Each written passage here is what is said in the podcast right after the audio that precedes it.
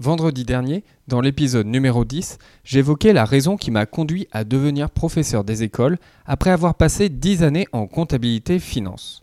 Aujourd'hui, je vous raconte ce que j'ai dû apprendre le plus vite dans mon nouveau métier. Bonjour, je m'appelle Emmanuel et je suis le créateur d'Effet Eureka. Avec Effet Eureka, surmontez vos doutes et vos craintes et ayez le courage d'oser et l'énergie pour vous dépasser.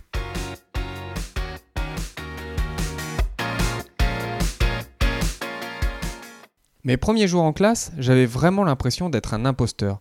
J'avais tant de questions. Comment prendre en main la classe? Que faire avec les élèves les plus en difficulté? Est-ce que ce que j'ai prévu va leur plaire? Est-ce que ça va leur être utile? Et puis, qu'est-ce que je donne comme devoir? Et puis les parents, et puis les collègues?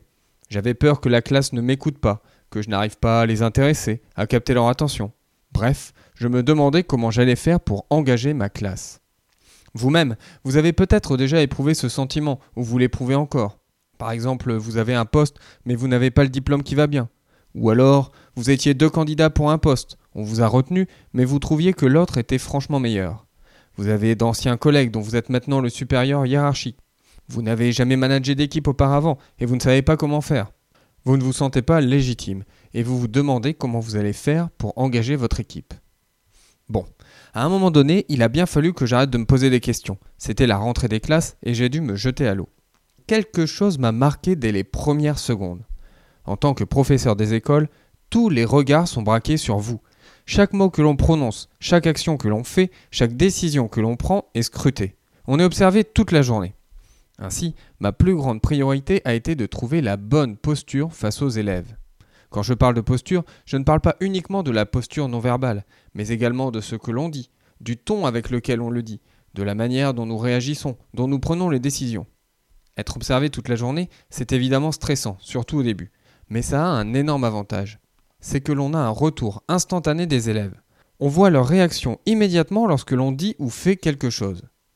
Bien sûr, cette posture, on la travaille et on acquiert au fil du temps des gestes professionnels, des réflexes qui nous permettent d'être plus sereins face à la classe. Mais la nature de notre métier fait qu'il est indispensable de prendre conscience de cette posture. Avant d'être prof, je n'avais jamais vraiment fait attention à ma posture.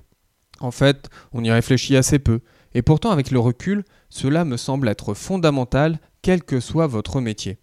En effet, même si tous les yeux ne sont pas braqués sur vous, votre posture est analysée même inconsciemment. Voici trois exemples pendant lesquels je pense que ma posture n'était pas adaptée et pour lesquels je plaide coupable. Numéro 1. Ne pas lever les yeux de l'ordinateur et continuer à écrire alors qu'un collègue vient vous parler. Numéro 2. Passer devant un collègue en étant perdu dans ses pensées et ne même pas lui répondre quand il vous dit bonjour. Numéro 3. Lire et répondre à ses mails pendant une réunion au point de ne plus savoir de quoi on parle au moment où on lève la tête. Alors que je ne prononce pas un mot, j'envoie de nombreux signaux à mon interlocuteur, qui doit certainement se dire quelque chose comme ⁇ Ce que je raconte ne l'intéresse pas, je suis invisible pour lui. Ce que je fais doit être nul. Clairement, ce projet n'est pas une priorité pour lui. Aujourd'hui, essayez de réfléchir à un moment de la journée durant lequel vous pensez que votre posture envoie un message négatif.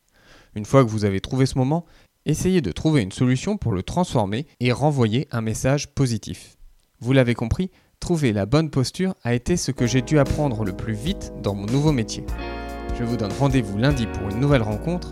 D'ici là, prenez soin de vous et de ceux qui vous entourent.